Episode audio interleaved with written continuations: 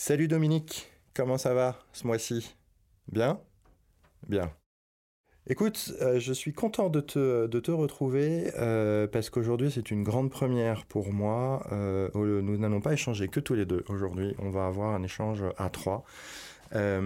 puisque je fais un pas de côté et une évolution dans, mon, dans ma ligne éditoriale, si je puis dire, de, de ce podcast Être heureux, le podcast dont vous êtes le héros, puisque j'ai le plaisir euh, de recevoir Oriane Aymar qui est avec moi. Salut Oriane. Euh, salut Jean-Christophe et salut Dominique. Comment ça va? Ça va bien, merci. Euh, alors, qui est Oriane Aymar Si je peux tenter de résumer une personne aussi extraordinaire que toi, déjà pour poser le cadre, Oriane, on s'est rencontrés en septembre dernier, je vais mhm. dire à l'ESCP, dans le cadre, dans le cadre d'un parcours en leadership euh, dans lequel nous sommes intervenants tous les deux. Euh, et qui est proposé auprès de cadres dirigeants d'une grande entreprise de services. Et dans ce cadre-là, j'ai participé euh, en tant que spectateur, auditeur à ta conférence que tu as faite.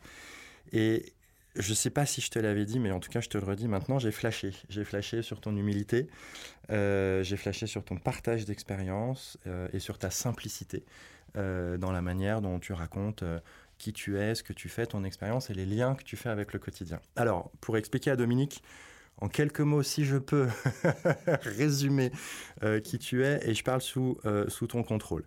Euh, euh, donc des études en biologie et sciences environnementales à l'université de Paris-Saclay, euh, université de Bretagne occidentale. Ensuite, après London School of Economics, où tu poursuis un doctorat sur la politique sociale dans la région autonome du Tibet. Mhm. tu es détentrice d'un PhD en sciences des religions. Mm. à l'Université du Québec à Montréal, où tu as fait une thèse en hindouisme sur le culte post-mortem des saints dans la tradition hindouiste. Hindou, pardon, hindou. Euh, tes travaux, ils ont été publiés auprès de Oxford University Press à New York sous le nom de When a Goddess Die, mm-hmm. Goddess Dies d'ailleurs. Mm. Euh, tu as été chercheur invité à l'Université Columbia, associé de recherche à l'initiative humanitaire de Harvard. Mm-hmm. Euh, ensuite, tu as assuré des missions auprès du Comité international de la Croix-Rouge, donc le CICR, en Afrique, au Burundi, si je ne dis pas de bêtises. Euh, puis tu as été envoyé à Haïti euh, après le séisme de 2010, donc dans des conditions, j'imagine, extrêmement faciles. Exactement, c'est une préparation à ce qui allait suivre après. voilà, exactement. Euh, à Haïti, tu as été responsable de zones considérées comme, euh, on peut dire, les assez dangereuses, euh, notamment la Cité du Soleil, si je ouais, dis pas Cité de bêtises. Soleil, enfin tous les quartiers populaires, les, voilà, de, les zones dangereuses de, Haïti. Voilà. donc qui opposaient les gangs armés aux mm, forces de sécurité. tu as ensuite travaillé au ministère des Affaires étrangères, mm-hmm. où tu as été responsable des questions religieuses et de radicalisation, notamment lors des attentats en France en 2015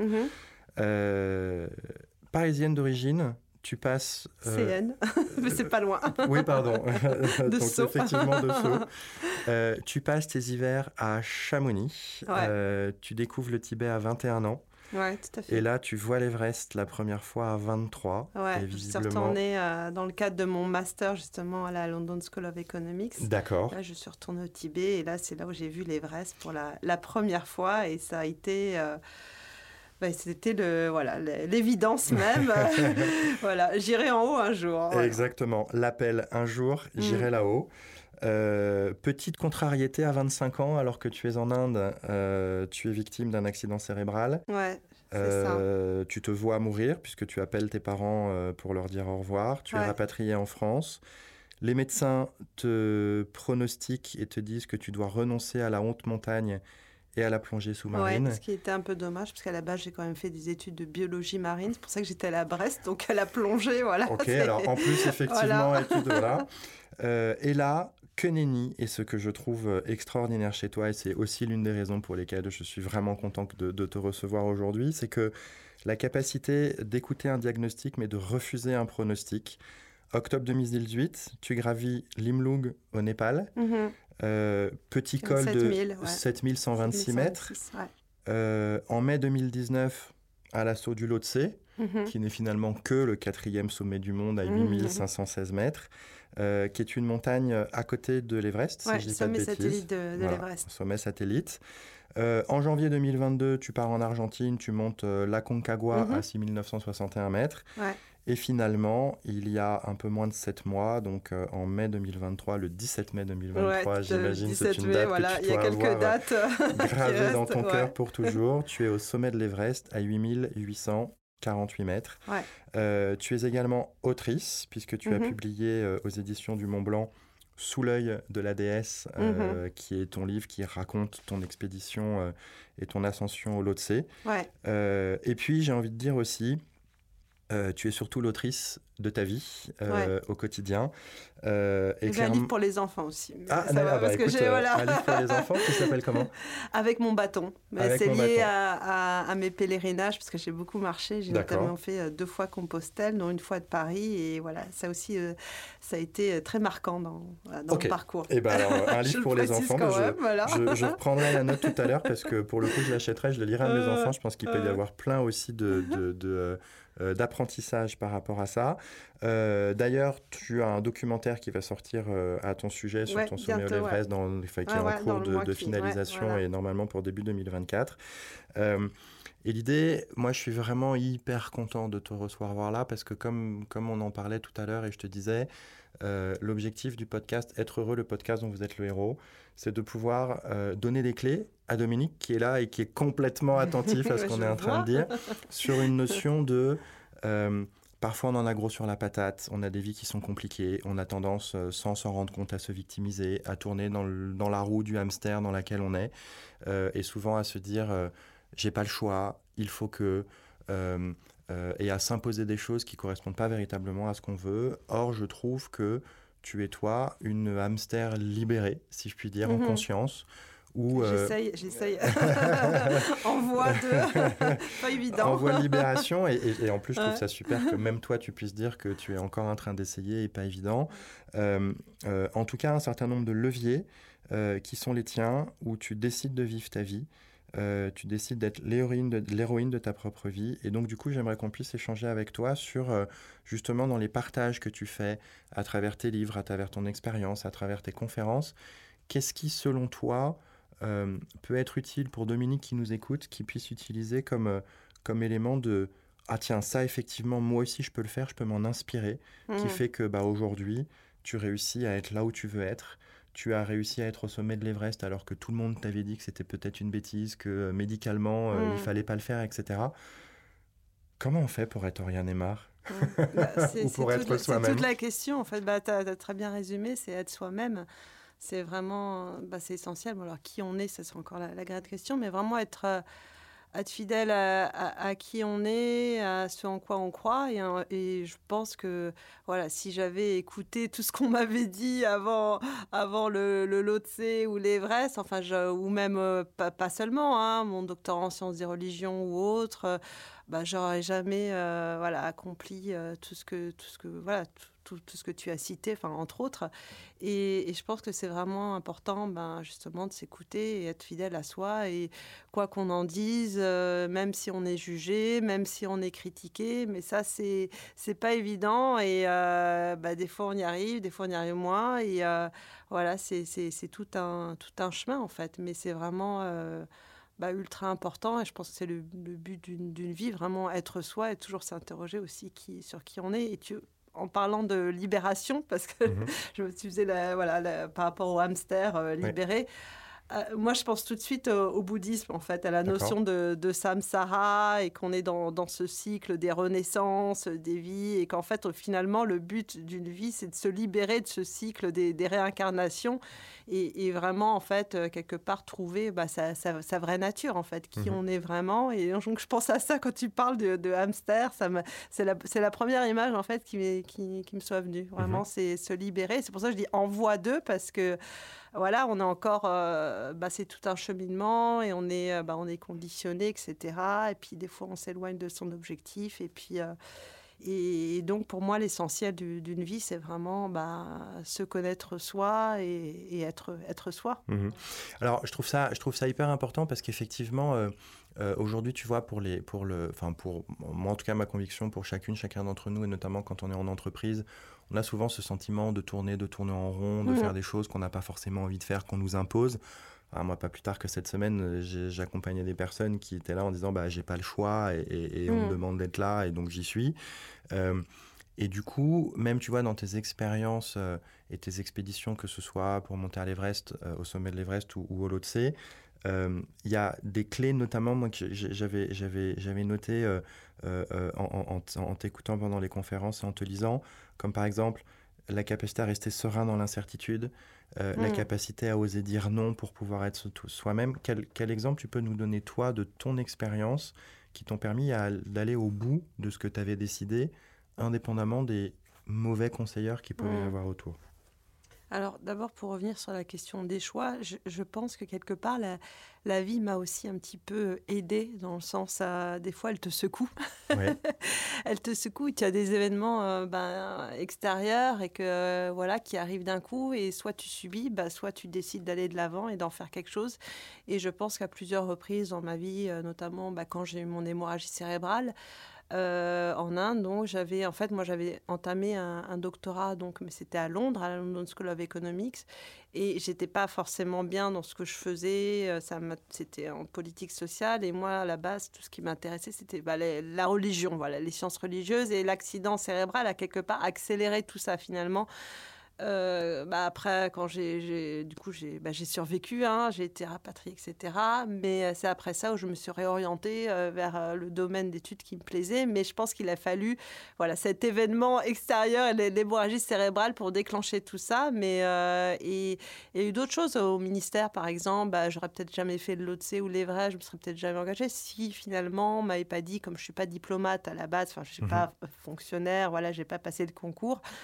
Euh, bah, quelque part, il a fallu quitter le ministère pour des raisons purement administratives. C'est là que je me suis dit, bah, voilà, qu'est-ce que je fais? Mais, euh, et, mais finalement, j'ai pas eu, j'ai eu le choix et à la fois pas le choix, quelque part. Ça va hmm. ensemble. Donc, j'ai, on hmm. joue un petit peu là-dessus quelque mais part. Tu, tu vois, alors ce que, ce que je trouve super, et, je, vais rebondir là-dessus euh, par rapport à Dominique qui nous écoute, parce que bah, évidemment, nous, dans, dans, dans, tu vois, quand je t'écoute et quand je regarde ma vie, euh, si je commence à me dire il faut que j'ai une hémorragie cérébrale ou que je monte au LOTC ou, que, ou que je travaille au ministère des Affaires étrangères pour commencer à arriver pas besoin d'aller aussi loin. voilà. Et, justement, c'est ça, c'est ça, c'est, ça que je voulais dire. C'est, juste avoir une clé. Moi, ce que, ce que j'entends dans ce que tu es en train de dire là, il y a plusieurs points qui me semblent fondamentaux euh, pour pouvoir réfléchir. C'est euh, d'abord, tu ne subis pas ce qui arrive. De ce que j'entends, c'est que tu as la capacité de te demander si ça m'arrive pourquoi ça m'arrive et quel sens je lui donne. Pourquoi aussi, ouais. Et je crois que bah, que rien n'arrive par hasard. Donc euh, j'essaye toujours de m'interroger pourquoi c'est arrivé. Je n'ai pas forcément les réponses, mais en tout cas, je me dis, voilà, il y a quelque chose à comprendre euh, derrière. Il y a, y a, forcément un enseignement, une leçon. Voilà, exactement. Et ça, tu vois, je trouve qu'en termes d'état d'esprit, euh, de, de, de, libération mm. de, de, sa, de sa capacité de hamster, si je puis dire, et de, et de, et de, et de se libérer, pour moi, c'est un élément fondamental en lien d'ailleurs avec... Euh, euh, si je fais un clin d'œil à Dominique sur, euh, sur les premiers épisodes du podcast sur le fonctionnement du cerveau, mhm. entre le cerveau automatique et le cerveau adaptatif, c'est au lieu de se dire pourquoi ça m'arrive en mode je subis et je me plains, mhm. c'est plus en mode tiens, pourquoi ça m'arrive, quel sens je lui donne et comment est-ce que je rebondis par rapport à ça. C'est ce que j'entends de ce que tu es en train de dire à partir de quelque chose qu'on pourrait considérer comme un échec. D'ailleurs, je ne vois pas vraiment d'échec, en fait. Finalement, tout peut être transformé en, enfin, en opportunité. Et, et, donc, j'essaie plus de voir euh, voilà, les, difficultés, les obstacles, comme justement, quand il y a des, portes qui se ferment, bah, il y en a d'autres qui s'ouvrent. Et c'est, voilà, j'essaie de, voir les opportunités et, qui, qui se présentent. Et, justement, dans l'incertitude, c'est là où il y a le, champ des possibles. Parce que tu parlais d'incertitude, c'est là où il y a bah, ce champ des possibles. Enfin, tout, tout est possible dans l'incertitude au final. Quoi. Mmh. Il faut juste être capable, justement, de saisir ces, bah, ces opportunités. Mmh.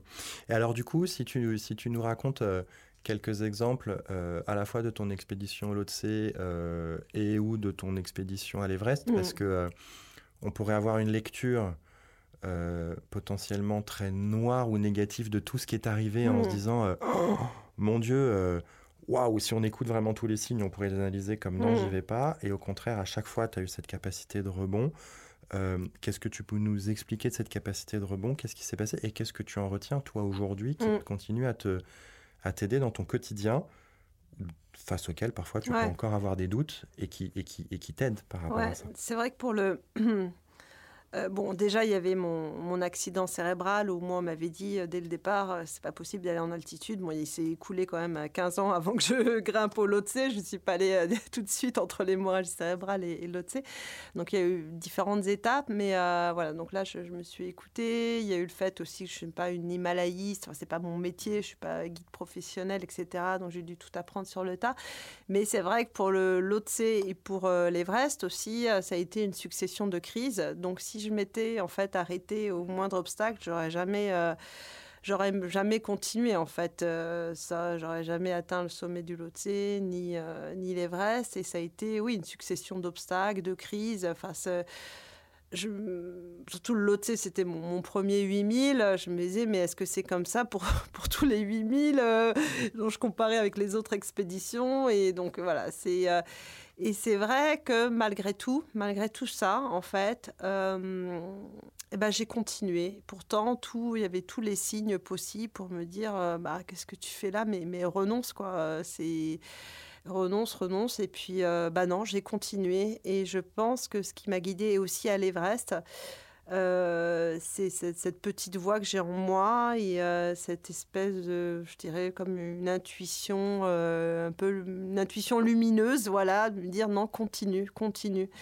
Et, d'où vraiment l'importance de, bah, de, s'écouter, quoi. Et encore une fois, de ne pas mmh. se laisser influencer euh, par son environnement. Je ne dirais pas qu'il ne faut pas écouter les autres, mais c'est vraiment important de s'écouter soi. Et, encore une fois, si j'avais écouté euh, tout ce qu'on me disait autour, je n'aurais jamais euh, voilà, fait tout ce que j'ai fait. Et.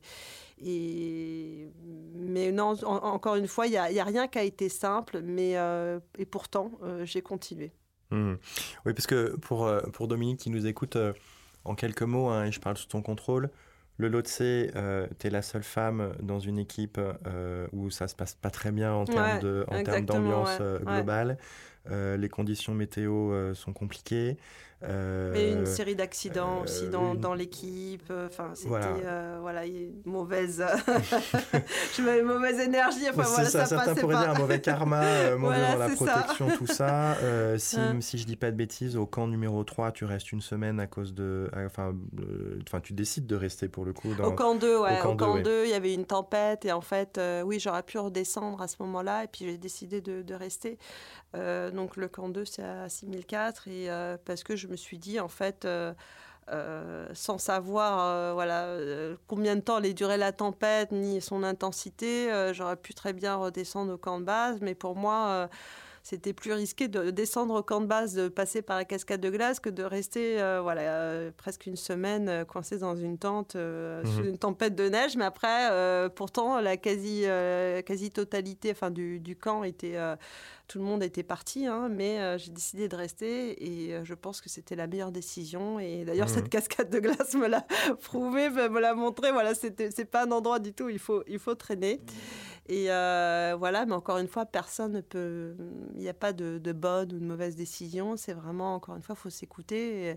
Et, surtout quand on n'a pas voilà, tous les paramètres en, main, où c'est l'inconnu. Hein, c'est vraiment primordial de s'écouter. Mmh.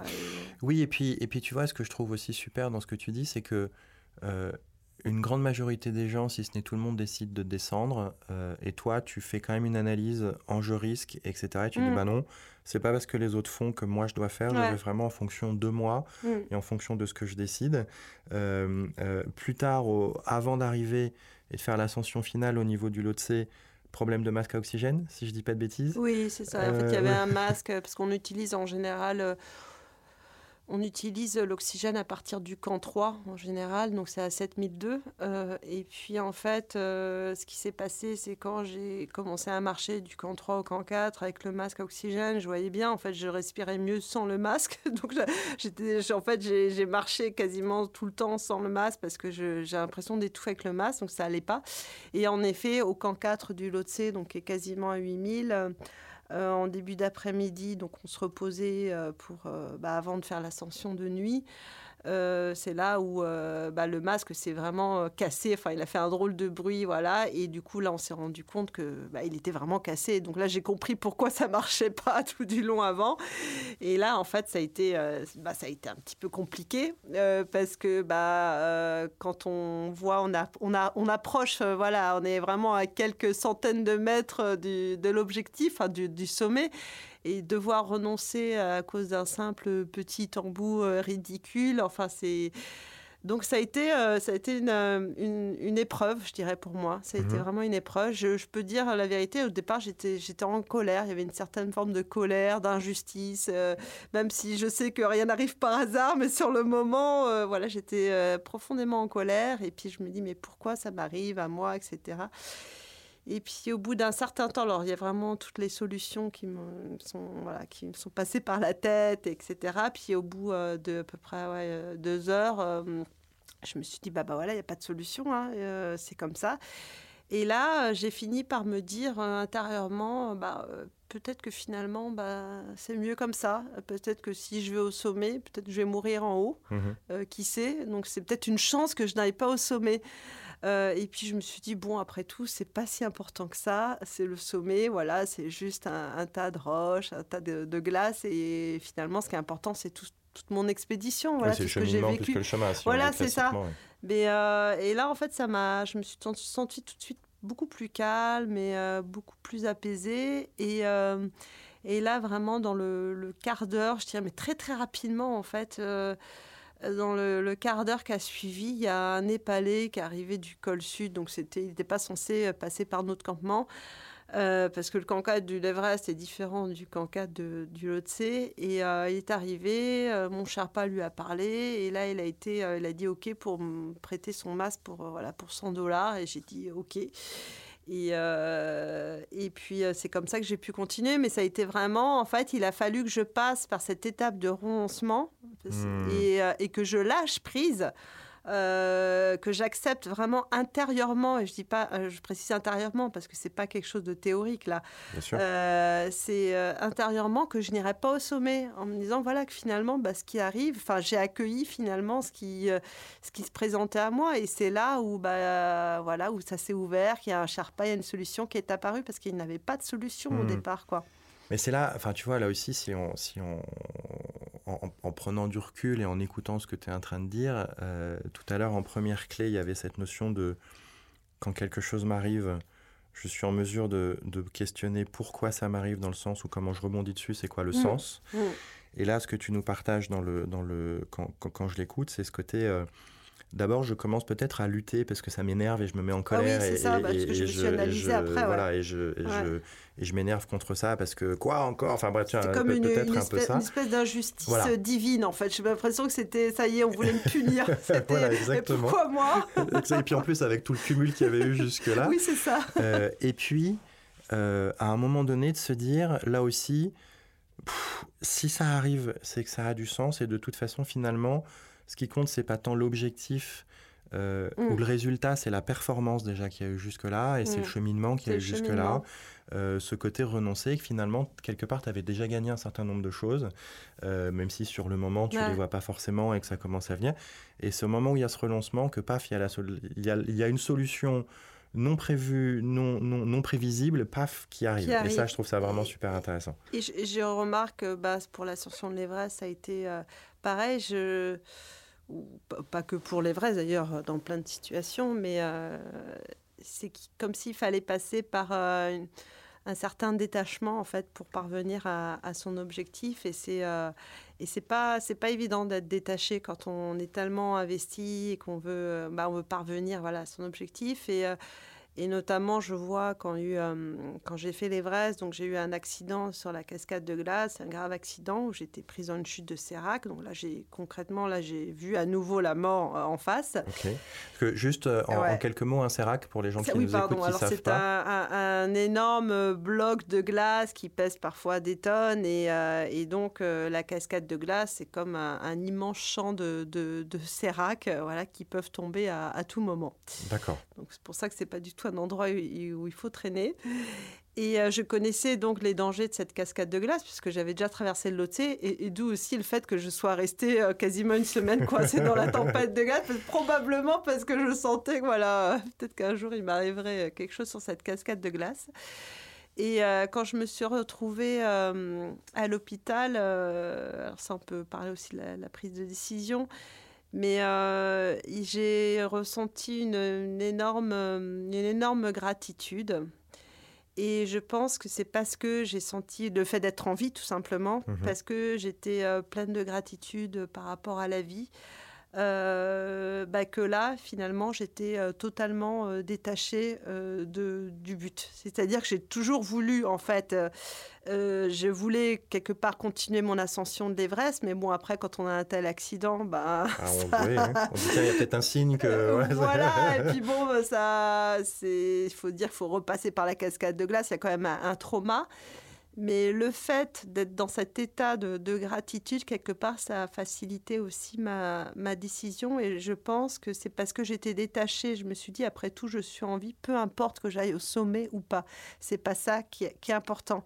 Et, je, et c'est le fait d'être détachée, quelque part, c'est, ça m'a permis de prendre justement la bonne décision et d'avoir aussi confiance pour la suite. Mmh. Mais, euh, et c'est comme pour l'histoire du masque à oxygène, il, y a, ouais, il faut comme s'il fallait passer par ce détachement pour finalement arriver au sommet. Parce que je pense que quand on est trop attaché à son objectif, on finit par, euh, par passer à côté. Oui, c'est ça. Et puis potentiellement par perdre de vue finalement ce qui se passe autour, parce qu'on est focalisé sur un truc qui n'est plus la bonne chose finalement.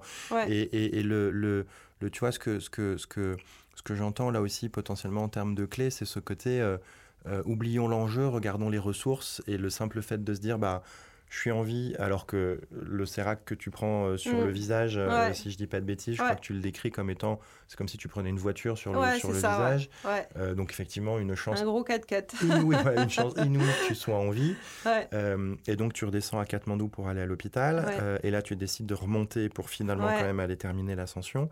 là où effectivement, plein de gens potentiellement auraient pu renoncer parce que fixés sur l'objectif. Toi, c'est j'oublie finalement l'enjeu, je me concentre sur les ressources et je me concentre sur le cheminant et j'y vais pas après pas finalement. C'est ce mm. que, ce que j'entends de, de, ce que ouais, tu dis. exactement. Et, euh, et ça demande aussi, alors il y a oui ce, détachement, cette gratitude qui est là, mais je pense que c'est important aussi des fois de, bah de pour rester peut-être aussi dans cet état, de pas trop parler aussi. C'est euh, euh, bah, quand on a une décision importante à, prendre, comme justement est-ce que je reviens ou pas euh, à l'Everest, je continue mon expédition malgré l'accident, sachant qu'il peut encore avoir d'autres accidents.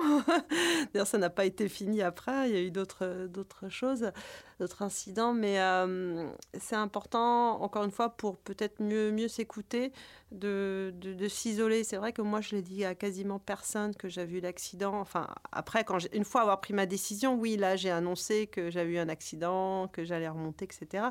Mais avant ça, quand j'étais à l'hôpital, quasiment personne ne savait, à part le, chef de l'expédition. Euh, euh, si ceux qui étaient dans mon équipe, il y avait euh, mon compagnon, puis j'avais dit à ma sœur au départ, je me dis, bon, il faut quand même quelqu'un de la famille qui sache, mais je ne l'avais pas dit à mes parents pour pas les alerter, enfin voilà, pour pas qu'ils mmh. s'inquiètent, et puis à d'autres personnes. Donc vraiment, c'est important aussi de, de, ouais, de, de s'isoler. Alors des fois, c'est pas possible, hein, euh, mais voilà, quand on peut, c'est bien. Mmh.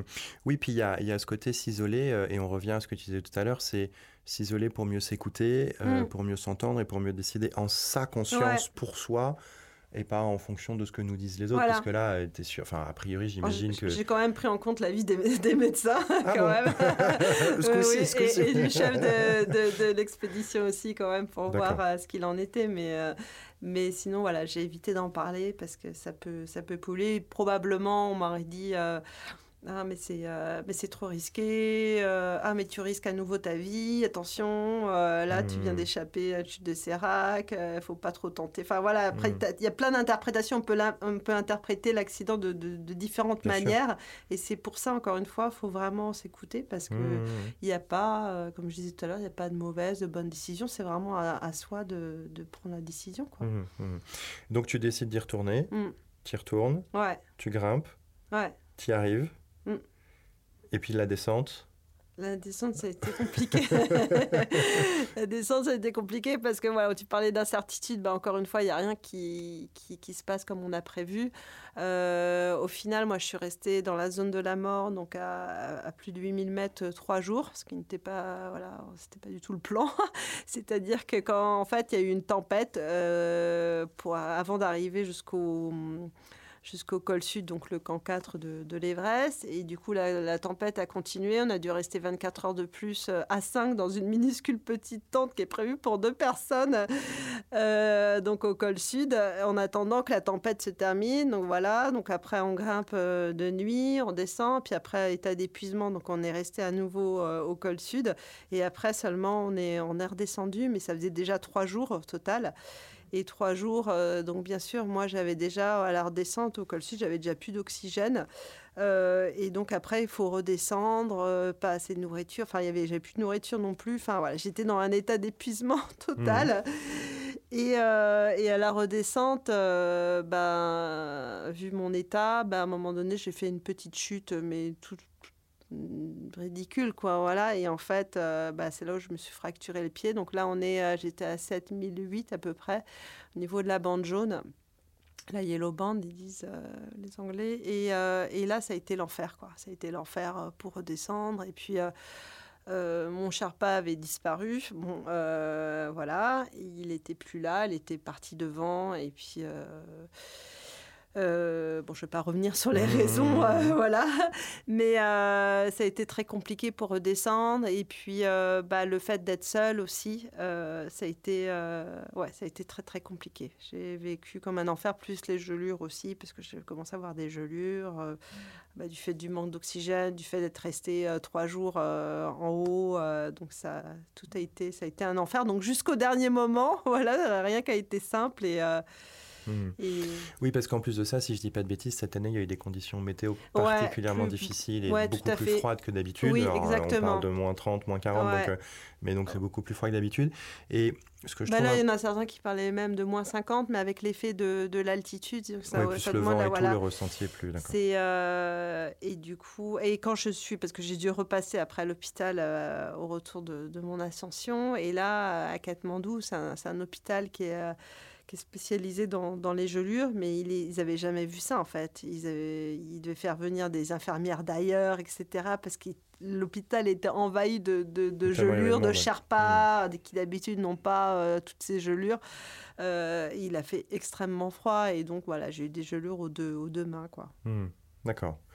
Eh bien, quelle expédition. mais alors, c'est jusqu'au dernier moment. Oui, c'est c'est l'incertitude dans toute sa splendeur.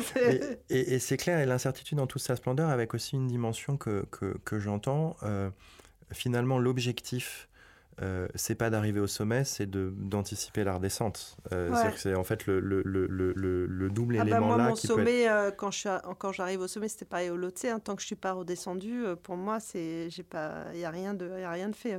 Oui, c'est ça, c'est ça. Et, donc, et donc ça, ça pour, pour, moi, c'est un point intéressant potentiellement aussi d'avoir à l'esprit de, euh, à la fois dans la montée, c'est savoir redescendre pour pouvoir mieux remonter, et puis mm. euh, d'avoir à l'esprit que ce qui compte, c'est pas tant l'objectif en tant que tel, si ce n'est que l'objectif, c'est la redescente et pas juste arriver au sommet. Donc là aussi, ça peut être un point important dans la, dans la prise de recul, justement, de se dire, tiens, euh, où je vais, comment je fais, et peut-être en faire le lien par rapport à ce que tu disais tout à l'heure de cette notion de renoncement, ouais, finalement, l'objectif, c'est d'être là aussi, et c'est pas que d'être au sommet, c'est de mm. redescendre et, d'avoir fait déjà tout ce chemin euh, et de pouvoir en tirer quelque mm. chose. C'est ce que, ce que j'entends ce que mm. tu dis. Exactement, ouais.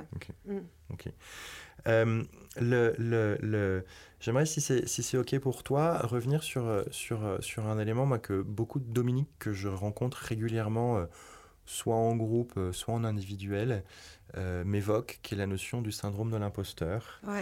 Euh, euh, alors, c'est très souvent associé au risque de, de, faire bondir des gens qui nous écoutent aux femmes. En tout cas, j'entends beaucoup plus souvent des femmes mm. parler du syndrome de l'imposteur que d'hommes, sauf dans une intimité plus précise, parce que le mhm. syndrome de l'imposteur, on potentiellement, voilà, il est, il est, il est absolument, chez, les hommes absolument chez tout le monde, même si peut-être qu'on en parle moins. Mm.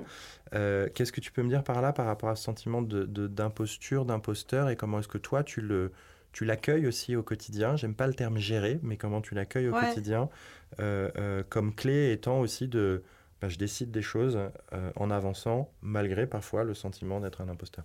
Mmh. Bah, le sentiment d'imposteur, alors pour donner un, exemple, je, l'ai eu forcément, enfin pour mes ascensions, parce que n'étant pas une Himalayiste euh, à la base, enfin comme je disais tout à l'heure, j'ai appris tout sur le tas. Donc quand j'ai décidé euh, d'aller au Lhotse, ben, je me dis quand même. Euh, donc là, il était très fort le, syndrome de l'imposteur, et, j'ai des exemples concrets. J'étais même pas capable pendant la marche d'approche, quand on me demandait où est-ce que je me rendais, qu'est-ce que j'allais faire, etc euh, je n'arrivais pas à dire que j'allais euh, j'allais gravir le, le C, que c'était mon objectif. J'étais incapable de, de, le dire parce que je me disais, mais qui je suis pour aller gravir le lot C Qu'est-ce qu'ils qu'est-ce vont penser de moi? Et, euh, et donc, je n'osais même pas le dire. Je disais juste que j'allais au camp de base de l'Everest et puis, point, c'est tout. J'allais un peu marcher autour. voilà, bref. Mais c'était très vague et, je n'osais pas le dire parce que bah, j'avais quelque part, je disais, mais ouais, qu'est-ce que, qu'est-ce que tu fous là, Oriane C'était un peu ça. Et donc, euh, et en fait, bah, on apprend au fur et à mesure bah, que c'est important justement euh, bah, à chaque fois bah, de, de, reconnaître ses forces, enfin voilà, de toujours s'attribuer des médailles. Et je pense que c'est quelque chose qu'on ne fait pas assez en France. Mhm. Euh, je vois dans les pays anglo-saxons, notamment aux États-Unis, enfin au Canada, voilà, on, tend à reconnaître plus les forces de la personne, alors que bon, ce n'est pas quelque chose qu'on on fait naturellement ici. Et, c'est important de, voilà, de, bah, à chaque fois de, de, revoir un petit peu ce par quoi on est passé, de, de revisiter nos, nos forces. Euh, je ne dis pas qu'il faut euh, nier nos faiblesses, il ne faut pas les voir mmh. aussi, hein, mais vraiment euh, dire bah voilà tout ce que tu as accompli jusqu'ici, vas-y, et confiance en toi, mmh. tu, tu, peux le faire. Oui, c'est ça. Et, pardon, je t'interromps, c'est cette notion de c'est confiance en toi presque comme un mantra. Euh, mais basé sur des éléments très factuels. C'est-à-dire qu'au lieu de rester sur le côté négatif des choses, qui pourrait être le cerveau très automatique, c'est dire non, non, je suis là, j'ai des raisons d'y être, et voilà ce que j'ai réussi à faire quand tu dis je m'attribue des petites médailles. Ouais, se féliciter. de manière très factuelle et réussir à euh, se féliciter. se féliciter, se dire bravo, bah voilà, déjà t'es arrivé jusqu'ici, bravo, euh, continue. Mmh. Et, et, donc ça, c'est vraiment important de, le faire tout en restant humble, bien sûr, mais voilà, c'est un équilibre à trouver en fait. Hein.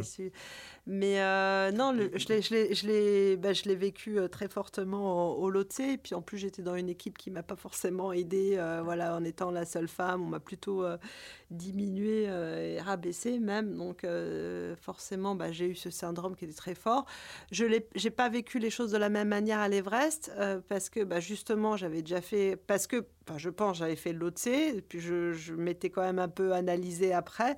Donc je ne l'ai pas vécu de, de, de la même manière mais euh, il est encore là, même euh, au quotidien, souvent, des fois pour des choses totalement anodines, mais euh, c'est vraiment un travail en soi et il y a rien, en fait, il n'y a jamais rien d'acquis, quoi. C'est, hmm. Et je pense que les femmes, alors, qu'on a bah, ce syndrome de, de, l'imposteur, je pense qu'il est encore peut-être plus présent chez nous. Alors, enfin, c'est juste un, sentiment, c'est un, ressenti, mais c'est peut-être lié aussi à notre éducation. Je, pense qu'il y a aussi ça, euh, mais pas que, hein, mais je pense qu'il y, a ça. Puis on a tendance à, se questionner beaucoup plus, je pense aussi. Et, euh, donc dire toujours est-ce qu'on est capable, etc. Je pense que c'est assez ancré, euh, assez ancré chez mmh, nous, quoi. Mmh. Et du coup, tu vois, ce que je trouve, ce que je trouve aussi à la fois génial et paradoxal, c'est que une nana comme toi, euh, avec le parcours que tu as, euh, qui a à peine 7 mois été au sommet de l'Everest, euh, à peine un an et demi ou deux ans au sommet du Lhotse, etc., puisse aussi partager de bah, moi encore aujourd'hui j'ai ce syndrome de l'imposteur et ça continue ah et je me pose des questions etc je trouve ça bah, je trouve ça génial parce que d'abord c'est une vraie preuve d'humilité aussi enfin si tant est qu'on ait besoin d'aller chercher des preuves potentiellement extrêmement rassurant pour les personnes mm. qui nous écoutent aussi et de dire bah ce que j'entends également c'est ce côté oui, j'ai le syndrome de l'imposteur. Et là aussi, j'entends une notion de je l'accueille euh, euh, et je continue d'avancer quand même parce que je trouve le levier de je me félicite, je suis peut-être capable de me dire que je m'aime, euh, que je fais des choses bien, que je suis pas là par, par, par hasard, euh, que je mérite des choses et que j'y vais et que, j'avance. Même si j'y arrive pas, je parviens pas à le c'est pas grave, c'est voilà. Exactement. C'est pas, pas grave. Exactement. Et ça, je trouve ça, euh, ouais, je trouve ça top. Mais non, il, il revient, il revient de, de, temps en temps. Hein. il pas complètement. Mais j'essaye de, voilà, de l'observer, d'en faire presque un ami, en fait d'en faire presque un ami, de me dire, comme tu disais, l'accueil, bah c'est ça, je l'observe. Puis quand une fois qu'on a compris aussi un peu ces, ces mécanismes, c'est ça, en fait, c'est une question d'observation. C'est qu'au lieu de le refouler, de me dire, maintenant comme s'il n'existait pas, je fais non, il est là, bah voilà, et d'en faire un, ami, de, de l'observer. Puis il part, il vient, etc. Mmh. Puis. Euh, ça en devient presque ton un allié au final. Oui, c'est ça. En fait, c'est effectivement comment, comment, comment réussir à en mm. faire un allié. Et du coup, tu vois, je. Parce que ça permet aussi de rester humble aussi quelque part. Mais encore, c'est une histoire de dosage. Tout oui, ça. oui, c'est ça. Et puis, du coup, tu vois, j'y fais, j'y fais, j'y fais le lien avec la notion. Euh, alors, je, je, je, je, souris en le disant parce qu'on en, on en parlait tout à l'heure euh, euh, avant notre enregistrement de. de de résilience. Alors, résilience ou antifragilité, on se, on s'est mis d'accord sur les termes. Parce que par rapport à l'épisode précédent où, je parlais de, enfin, un des épisodes de Fuck la résilience euh, et d'aller sur la notion d'antifragilité, en fait, ce que, ce que j'entends là, sur le fond, on dit la même mm. chose, c'est que euh, c'est pas lutter contre, c'est être dans l'accueil justement de, mm. ce, de ce complexe de l'imposteur ou de sentiment d'imposture euh, où t'en fais une alliée. Et ce que j'y vois aussi, en tout cas ce que je ressens, c'est que tu es dans l'acceptation des choses et notamment de ta propre vulnérabilité, non? Enfin, ce qui, ouais, ce qui ressort beaucoup. Ouais, et je pense que bah, l'exemple le plus parlant, quand on, pour moi, quand on parle de vulnérabilité, si je, me, je parle des expéditions, enfin à, concrètement à 8000, euh, là, on est vraiment hyper vulnérable. Enfin, avec trois fois moins d'oxygène, des conditions météo, enfin, on n'est rien quoi par rapport à l'environnement. Donc là, euh, on ne peut pas faire comme si de, rien n'était, se sentir euh, fort, etc. Donc là, on est vraiment dans un état de, vulnérabilité totale. Et je pense que euh, bah, c'est bien, c'est bien de l'accepter cette vulnérabilité. Oui, je suis vulnérable. Et parce que si tu commences à lutter, c'est là où tu finalement tu vas pas être capable euh, bah, de faire face un peu à, bah, aux obstacles, à l'adversité. Donc en fait, plus tu l'accueilles, cette vulnérabilité, et plus finalement ça, ça t'aide à, franchir les obstacles. Hmm. Je vois pas ça comme un, frein en fait. Ouais, au contraire, ça, pour le coup, t'en fais une force de ce que, dans la manière dont tu le dis, c'est tu es vraiment dans cet accueil-là et t'en fais, euh, et fais une force. Top. Et puis d'ailleurs autour, euh, alors je suis pas en position, je n'étais pas avec un groupe, mais je pense que même quelqu'un qui doit gérer une équipe, etc., quand quelque part il, montre sa, sa vulnérabilité, donc quelque part il montre aussi qu'il est authentique et, je pense qu'autour, euh, bah, les autres le sentent, les autres le sentent et du coup, bah, euh, euh, je pense que ça, ça génère aussi de la, confiance et, de l'empathie. parce qu'on montre finalement bah, sa vulnérabilité, on montre qui on est aussi. Voilà, qu'on n'est mmh. pas tout le temps hyper fort et qu'il y a des moments, oui, on est plus vulnérables que d'autres. Hmm. Tu vois, le, le, le, le, mot qui me vient en t'écoutant, vraiment, je ressens, c'est euh, effectivement authenticité et, on montre son humanité, en fait. On n'est pas hmm. un surhomme ou une surfemme, euh, un surhumain, c'est on est ce qu'on est. Euh, avec nos forces, et d'où l'importance de pouvoir se les dire aussi, et la notion de petite médaille que j'aime bien, de se féliciter sur des éléments très factuels, aussi minimes, soit, aussi infimes soient-ils d'ailleurs, c'est vraiment hmm. cette notion-là, et d'être aussi dans ce côté, bah, j'ai pas à être fort, en fait, ou alors presque paradoxalement, ma force, elle va arriver de ma capacité de me détacher justement et d'accepter ce qui se passe et de lui donner mhm. du sens si on boucle la boucle par, rapport à, par rapport à ce qu'on se disait. Bon. Oriane, un grand merci, merci, merci énormément pour ces, euh, pour ces, euh, pour ces éléments-là.